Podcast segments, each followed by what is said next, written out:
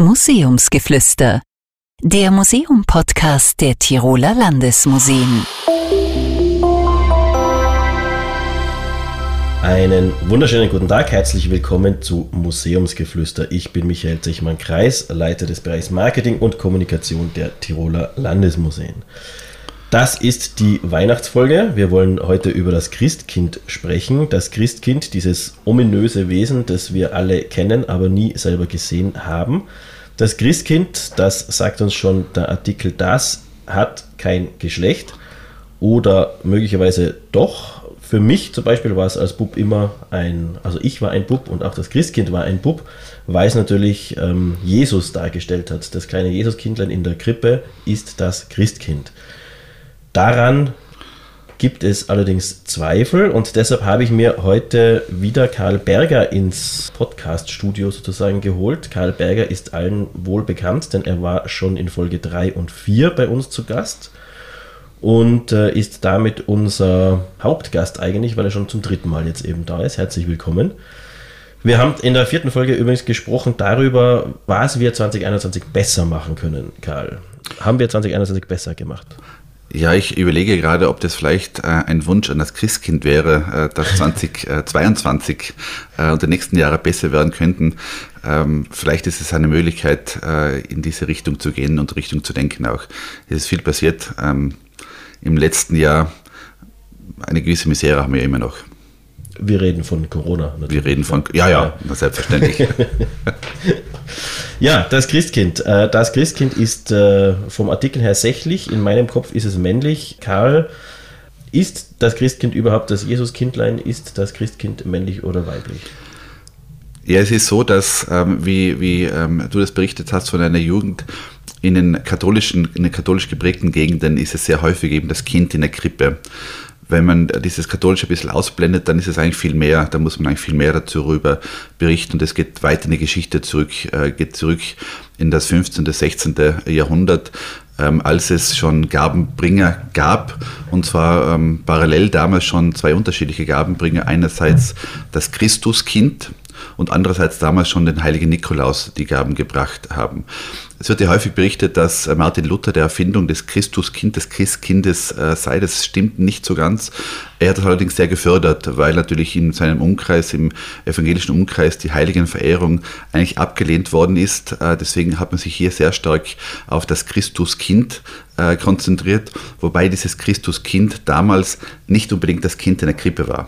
Könntest du das kurz erklären, was da fälschlich berichtet wird? Naja, es ist so nicht, dass die Geschichte des Christkindes, so wie wir sie heute kennen, eigentlich weiter zurückgeht in die Geschichte, also vor Luther hinaus. Also Martin Luther hat hier eine schon bestehende Tradition aufgegriffen und nach seinen Ideen auch geformt. Ähm, für ihn war es auch ganz wesentlich und wichtig, dass die Kinder, insbesondere Kinder, sich auf Weihnachten freuen und deswegen auch dieses Geschenke bringen als Vorfreude für diesen wichtigen Tag, für dieses wichtige Weihnachtsfest, ähm, das herangezogen worden ist. Der Nikolaus, der von der Legende nach ja auch ein Gabenbringer war, das war dann nicht möglich, weshalb eben diese Konzentration insbesondere im evangelischen Umfeld auf das Christuskind kam, das allerdings eben nicht dieses Baby war, sondern, naja, so ein, so ein 12-, 13-jähriger Knabe.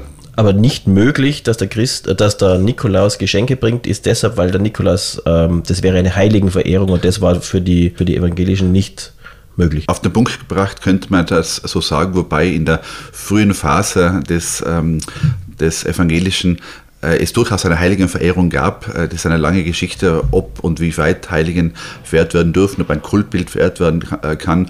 Aber im Wesentlichen war es im Prinzip so, dass eben diese Heiligenverehrung abgelehnt worden ist, auch aus religiösen Gründen, aber auch natürlich auch als Abgrenzung gegenüber den Katholischen.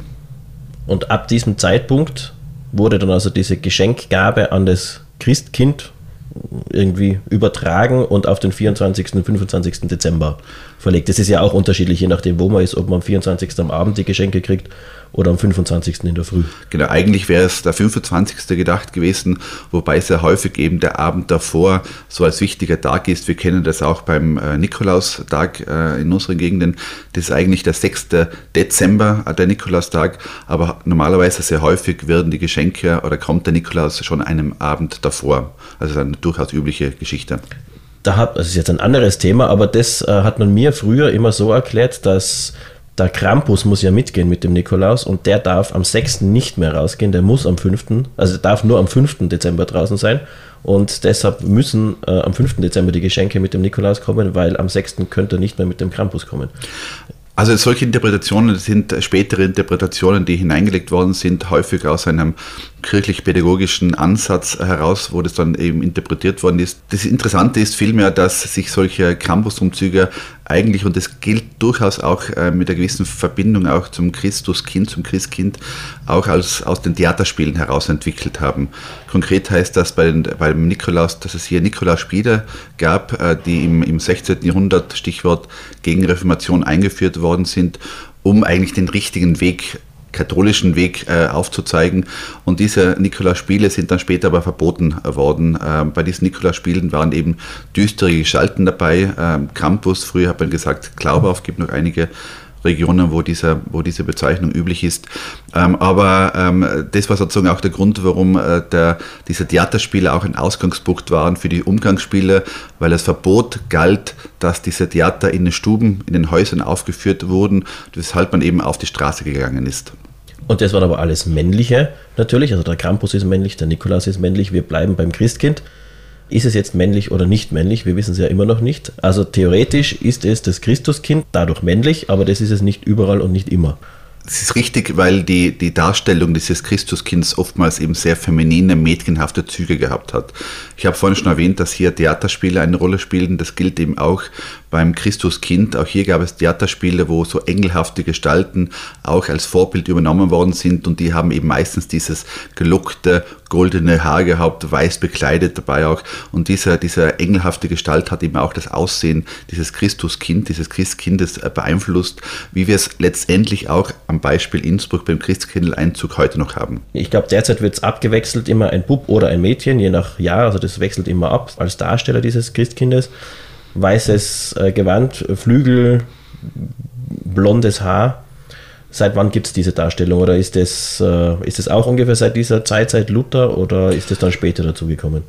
Bei Bräuchen ist es so nicht, dass die ja eigentlich äh, eine gewisse Kontinuität haben, aber sehr häufig eben auch Wandelprozessen unterliegen.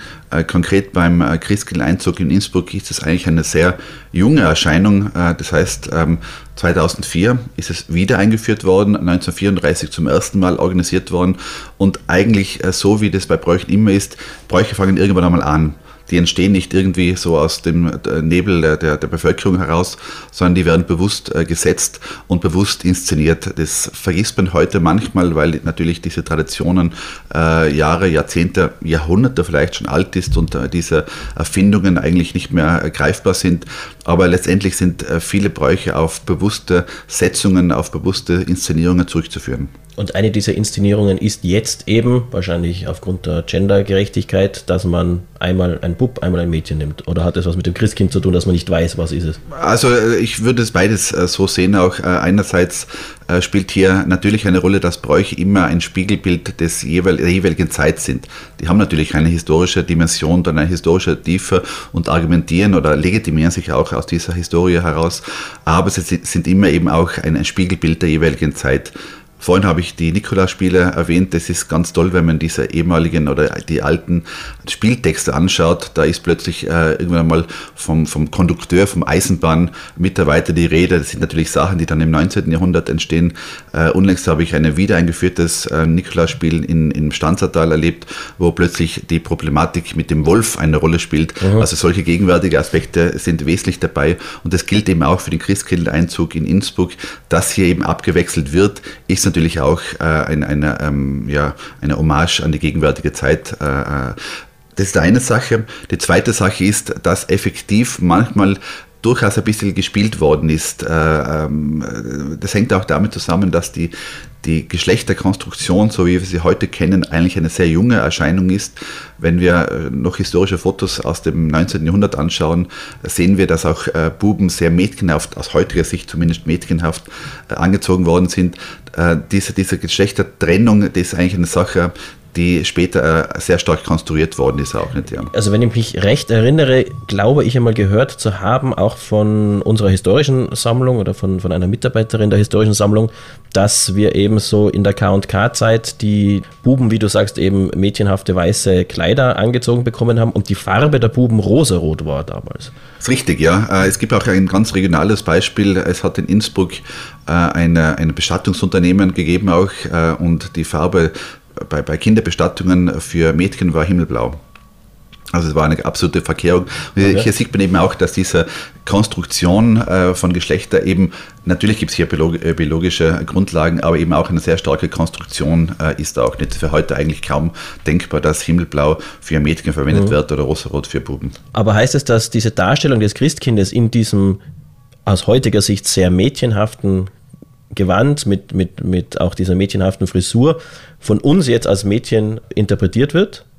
wir aber eigentlich glauben, es ist ein Bub, uns aber ursprünglich tatsächlich als Bub konzipiert war in diesem Aussehen.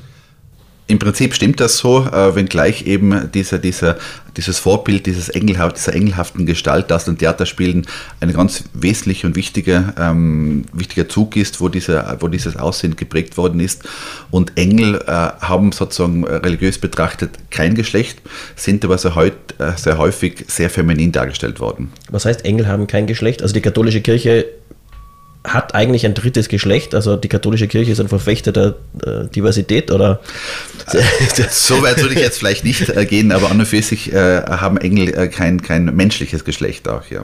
Genau, ja. Und dementsprechend auch das Christuskind. Naja, das, das äh, Interessante ist, dass eben dieses Christuskind, wie es dann eben auch im, im, äh, in der evangelischen Umfeld äh, gedacht worden ist, sich dann im 19. Jahrhundert auch in den katholischen Gegenden ausgebreitet hat. Das hängt auch damit zusammen, dass das Weihnachtsfest an sich sehr stark ein Familienfest geworden ist und dass eben dieses, dieses Schenken schon sehr attraktiv war, dieses familiäre, diese familiäre Feier beispielsweise.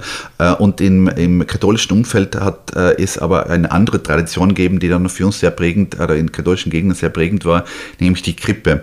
Und die hat sich eben dieses Christuskind mit diesem Kind in der Krippe vermischt auch, sodass sehr viele eben davon ausgehen, dass das Christkind das Baby in der Krippe mhm. ist. Dazu gibt es auch eine Podcast-Folge, die wir zwei auch äh, gemacht haben, die Folge 3, da ging es um die Krippen.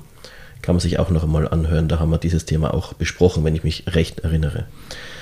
Das heißt, wann ist das Christkind jetzt zum ersten Mal aufgetaucht? Oder, oder fangen wir es mal historisch an. Wann, wann hat diese Tradition gestartet, dass ein Christkind Geschenke bringt. War das mit Luther oder war das vorher schon? Es war vorher Luther, vor Luther schon, also diese beiden Gestalten, diese beiden Gabenbringer waren schon vor Luther bekannt. Durch äh, Martin Luther äh, ist eben das Christuskind als Gabenbringer ganz dominant äh, geworden auch ja, und prägt es letztendlich bis heute. Aber immer eben auch bemerkenswert, ein, ein Kind, das so häufig eben als, als nicht sichtbar gedacht äh, worden ist.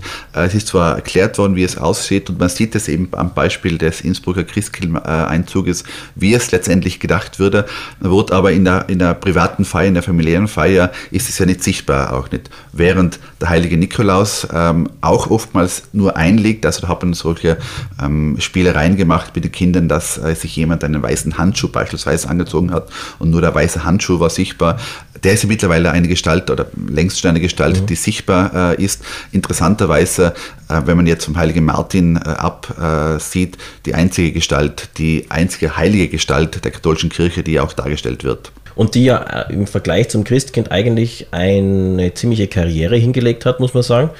Ich habe ein bisschen recherchiert, ich kenne mich da natürlich gar nicht aus, aber da, da in den Niederlanden gibt es diesen Sinterklaas oder so ähnlich, der dann auch die Geschenke bringt, eben nicht das Christkind, sondern äh, dieser Nikolaus am 6. Dezember, der ja dann nach Amerika exportiert wurde, zum Santa Claus wurde, dann angeblich von Coca-Cola rot eingefärbt wurde, Vor, vorher war er anscheinend blau und jetzt ja eine Karriere hinlegt und die Welt zurückerobert sozusagen als äh, Weihnachtsmann und das Christkind eigentlich verdrängt. Kann man das so sagen oder ist das übertrieben? Ich äh, glaube, dass es durchaus eine, eine gewisse ja, Konkurrenz, Koexistenz äh, zwischen diesen äh, Gestalten gibt. Ähm, äh, der, der, Weihnachtsmann, äh, wenn man das jetzt profan bezeichnet, ist ja durchaus auch eine dritte Gestalt, wenn man so will. Wenn man jetzt durch die äh, Städte und Dörfer geht, dann, dann kommt der Nikolaus, dann kommt das Christkind und an den Fassaden hängen irgendwelche Weihnachtsmänner. Mhm. Also es ist sicherlich so, dass das als unterschiedliche Person äh, wahrgenommen wird auch.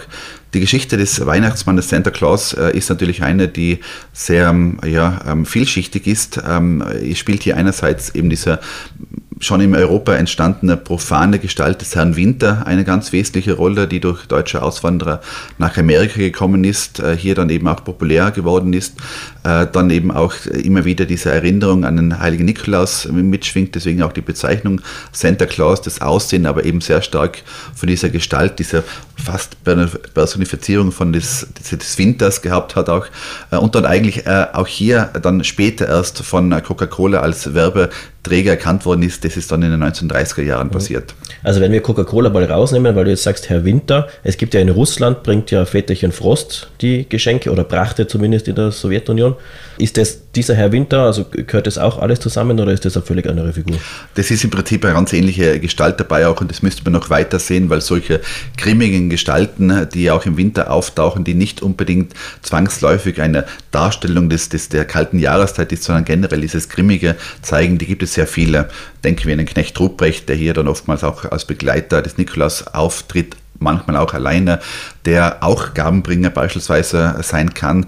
Äh, das sind alles diese Gestalten, diese Vorstellungen, die äh, in unterschiedlichen Regionen, in unterschiedlichen Ländern äh, ähm, trotz gewisser Verbindungen immer unterschiedlich ausgeprägt worden sind. Wer ist der Knecht Ruprecht? Ich kenne den Krampus, ist es das gleiche? Und Knecht Ruprecht kenne ich, also nicht als Knecht, nur als Hund bei den Simpsons, glaube ich, oder ist das da? Das ist sozusagen die Hommage äh, an Simpson äh, dabei auch nicht, ja. Das, das zeigt ein bisschen auch, wie, wie, wie ständig im Fluss das Ganze ist auch. Es gibt hier sozusagen historische Bezeichnungen, die einerseits äh, wesentlich sind und dann eben diese gegenwärtigen Ausprägungen und Wandlungsprozesse dabei auch. Beim Knecht Ruprecht ist es so auch, dass hier ähm, äh, auch eine Gestalt eine Rolle spielt, die auch in, im Alpinen äh, bekannt ist, nämlich die Bercht, die eine Gestalt ist, die normalerweise im Jänner jetzt durch Vermischungen schon im Dezember äh, auftaucht, aber auch dieses Grimmige, dieses, dieses, dieses ähm, durchaus, durchaus religiös bedacht, dass eben solche, solche Figuren immer so zwei Seiten zeigen. Einerseits eben dieses schöne, erhabene, elitäre, äh, besondere, der heilige Nikolaus äh, dabei und dann eben eine, eine Gegengestalt, äh, Krampus, Nikolaus, eben Knecht Ruprecht dabei. Aber auch. ist Knecht Ruprecht der Krampus oder ist es was anderes? Es ist was anderes was dabei anderes. auch, wobei es auch hier große Überschneidungen gibt. In Vorarlberg beispielsweise ist der Knecht Ruprecht ganz wichtig. Da gibt es den Krampus jetzt eigentlich überhaupt nicht so, wie wir ihn in Tirol kennen. Mhm. Jetzt sind wir ein bisschen vom Thema abgekommen, ob das Christkind jetzt männlich oder weiblich ist oder dazwischen divers oder religiös divers, wenn man es so nennen will.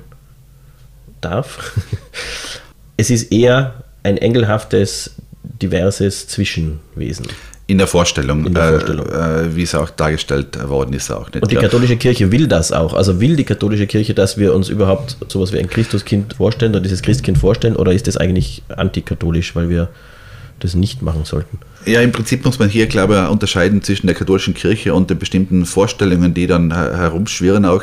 Ähm, von der katholischen Kirche her ist es nicht unbedingt, also war es früher, wenn wir jetzt das ins, ins 16. Äh, Jahrhundert, 17. Jahrhundert zurückdenken, durchaus ein gewollter Prozess, hier eben solche Szenerien, solche Theatern äh, aufzuführen, auch durchaus gefördert, äh, dass die braven Kinder belohnt werden. Mhm. Durchaus bewusst auch, dass eben dieses Christuskind mit dem Christkind in der Krippe gleichgesetzt worden ist. Ähm, es gibt hier ähm, Belege und, und, Erzählungen beispielsweise noch vom Beginn des 20. Jahrhunderts und später auch, dass äh, Kinder bei einer guten Tat einen Strohhalm beispielsweise in die Krippe hineinlegen durften, damit das Christkind, Christkind ähm, äh, im zu Weihnachten dann weich liegt. Das sind sozusagen so Vorläufer von Adventskalendern dabei auch. Das ist die eine Sache. Die zweite Sache ist eben diese Vorstellung. Also wie stellt sich äh, jemand äh, dieses Kind vor?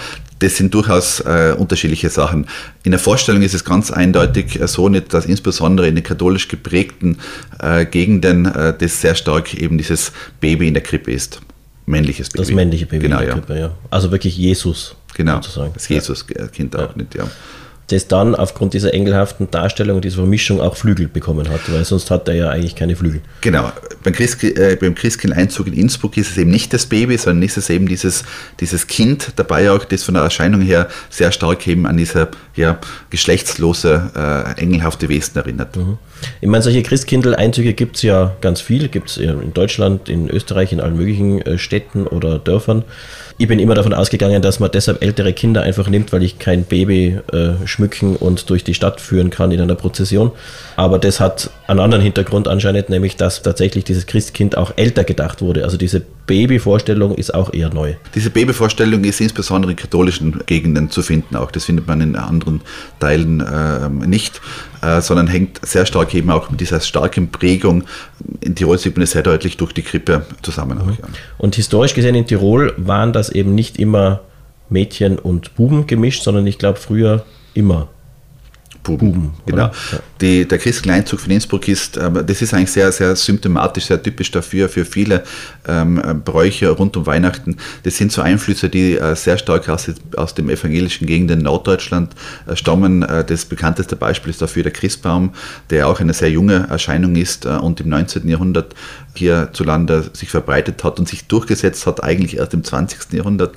Äh, und auch der Christkindeinzug ist so ein, wenn man so will, Kultur im Baut, das man in Innsbruck sehr konkret festsetzen kann, nämlich mit dem Jahr 1934 mit einer Intention von der damaligen äh, Gräfin Julia Trapp, die sich sozusagen dieses, dieses, dieses Konzept ausgedacht hat und äh, auch finanziell umgesetzt hat. Vielleicht machen wir dieses Gedankenspiel an, in zwei, drei Zeitabschnitten, falls, das, falls du mir da helfen kannst. 1492 als, als Zeitpunkt, Entdeckung Amerikas. Wie hat man da Weihnachten gefeiert? Wenn man jetzt an 1492 denkt, sozusagen, das ist, das ist schon sehr bemerkenswerte Zeit, natürlich eine Setzung, aber natürlich eine Wendezeit dabei auch. Da war als erstes Weihnachten gar nicht so wirklich bedeutend. Viel wichtiger und viel zentraler war das Osterfest als zentrale Botschaft des Christentums, die Auferstehung dabei. Äh, und Weihnachten war ja war auch dabei. Ähm, sehr stark geprägt äh, vom, von einem religiösen Gedanken, das heißt, die Christmette war eigentlich der zentrale äh, Punkt dabei. Äh, auch durchaus eine freudige Zeit, ist, ich sage es ein bisschen salopp, weniger weil an die, an die Menschwerdung Christus äh, gedacht äh, worden ist, sondern weil natürlich Weihnachten auch das Ende einer Fastenzeit bedeutet hat. Was wir ja vergessen haben, äh, ist, oder heute vergessen haben, ist, dass Advent eigentlich eine Fastenzeit ist nicht so streng wie vor Ostern, aber doch eine Fastenzeit ist äh, und dass dann mit Weihnachten, insbesondere mit dem 25. oder mit der Zeit nach der Christmette, das war dann eben meistens schon der 25. in der Nacht, dass dann eben wieder hier möglich war, Sachen zu essen, die man vorher nicht gegessen hat, Fleisch beispielsweise. Da kommen wir gleich noch einmal zurück. Machen wir zuerst das andere Thema fertig. Wenn wir jetzt einen Zeitsprung machen, also keine Ahnung, 1700, war das Weihnachtsfest dann noch ähnlich wie 1492 oder hat sich das dann schon verändert? Im Grunde war das dann noch äh, sehr ähnlich äh, dabei von der Ausformung her, also immer noch sehr stark religiös geprägt. Allerdings sind wir hier schon in der Zeit nach der sogenannten Gegenreformation, also das sogenannte Konzil von Trient ist schon äh, vorbei. Und dieses Konzil von Trient hat ganz wesentliche Auswirkungen gehabt. Auch die Gegenreformation startet sehr stark durch. Wir dürfen nicht vergessen, dass selbst stark katholisch geprägte Gegenden wie Tirol in der Zeit um 1500, um 1600 sehr stark ähm, ja, sagen wir mal, nicht katholisch äh, waren auch.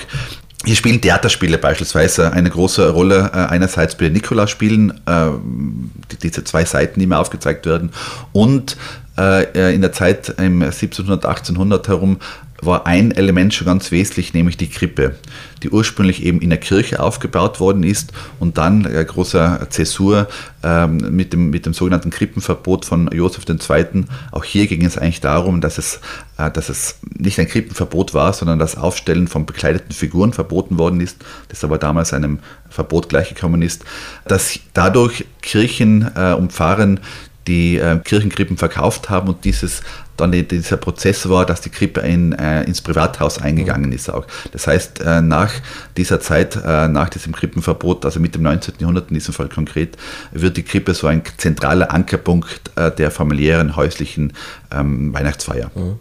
Und da startet dann auch äh, später dann dieses, diese Tradition um das Christkind und der Weihnachtsbaum aber noch nicht. Also der Christbaum, der kommt dann, hast du gesagt, im 19. Jahrhundert. Das heißt, 1850 war dann Weihnachten schon mit, so wie wir es uns heute vorstellen, mit Christkind und Christbaum im, im elitären Bereich mitunter schon auch, ja.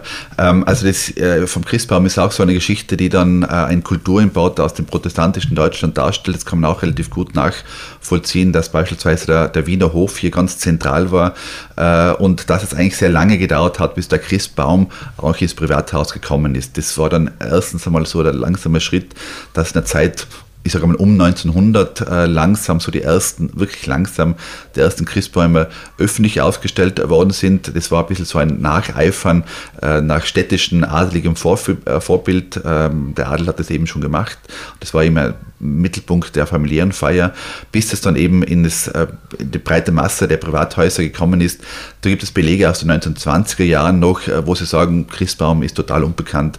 Äh, das dauert ziemlich lang, bis das kommt auch. Also erst so um den 1920er, 1930er Jahren setzt sich der Christbaum als zentrales Element durch mit sehr vielen Skurrilitäten, beispielsweise, dass aufgrund des Platzmangels es ein sehr, naja, karges Bäumchen war, das mitunter sogar von der Decke abgehängt worden ist Decke abgehängt. Genau, also man hat das sozusagen nicht aufgestellt auf den Tisch, sondern es war so ein ja, kleiner Busch, äh, den man an die Decke angehängt hat. Mhm. Über den Tisch beispielsweise aufgrund des Platzmangels. Ah, okay.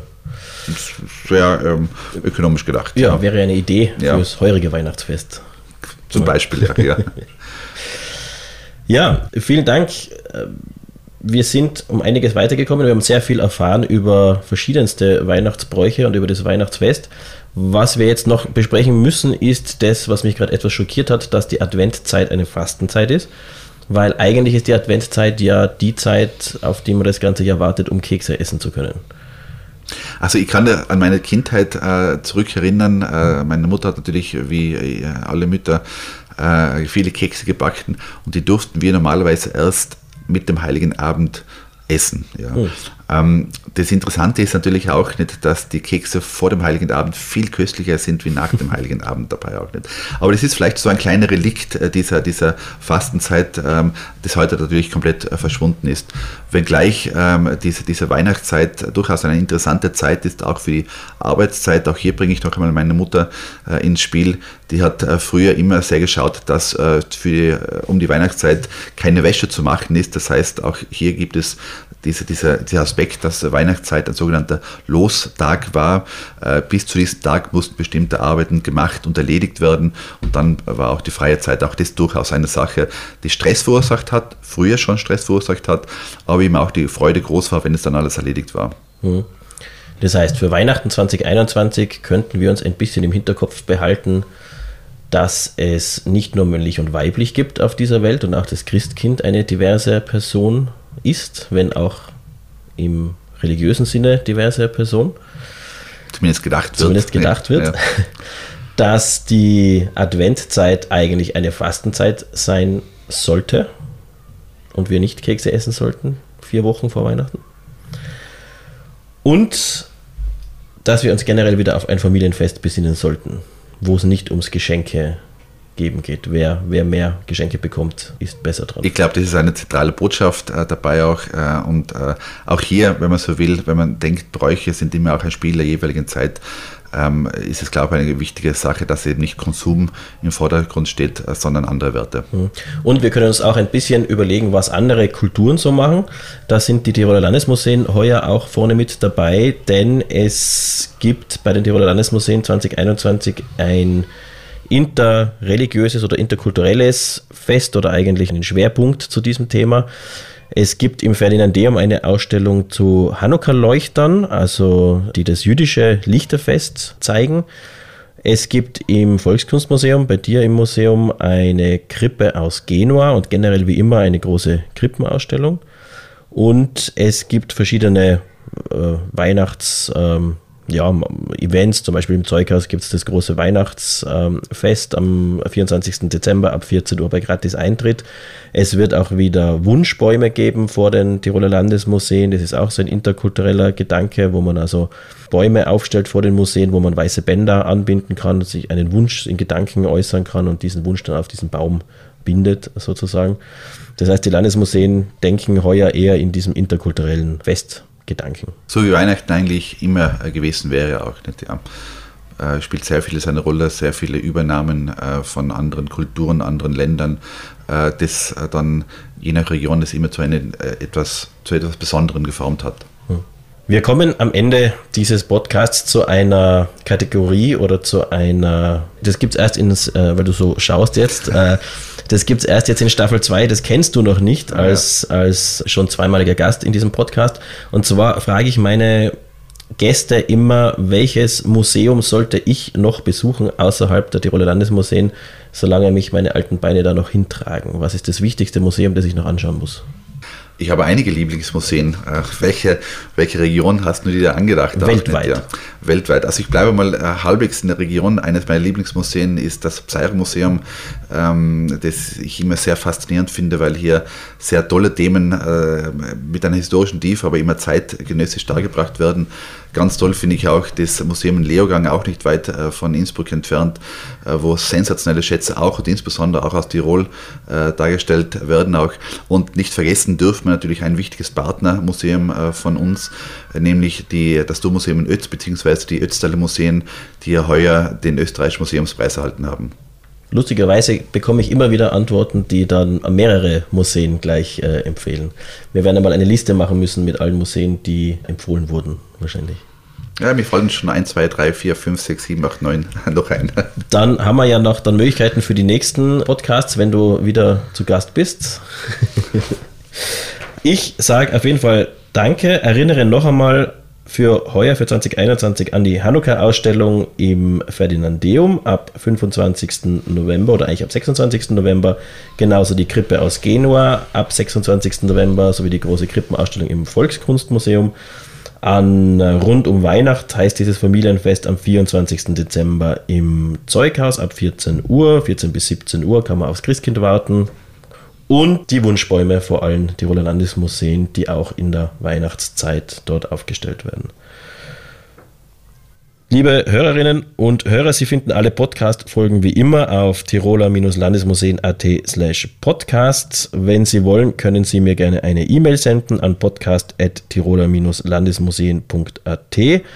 Wir freuen uns auch, wenn Sie unseren Podcast Museumsgeflüster mit Ihren Lieben teilen über soziale Medien oder im persönlichen Gespräch unterm Weihnachtsbaum. Vielen Dank fürs Zuhören. Vielen Dank, Karl Berger, für deine Ausführungen und bis bald im Museum. Museumsgeflüster. Der Museum-Podcast der Tiroler Landesmuseen. Blicke hinter und vor die Kulissen der Museumsarbeit.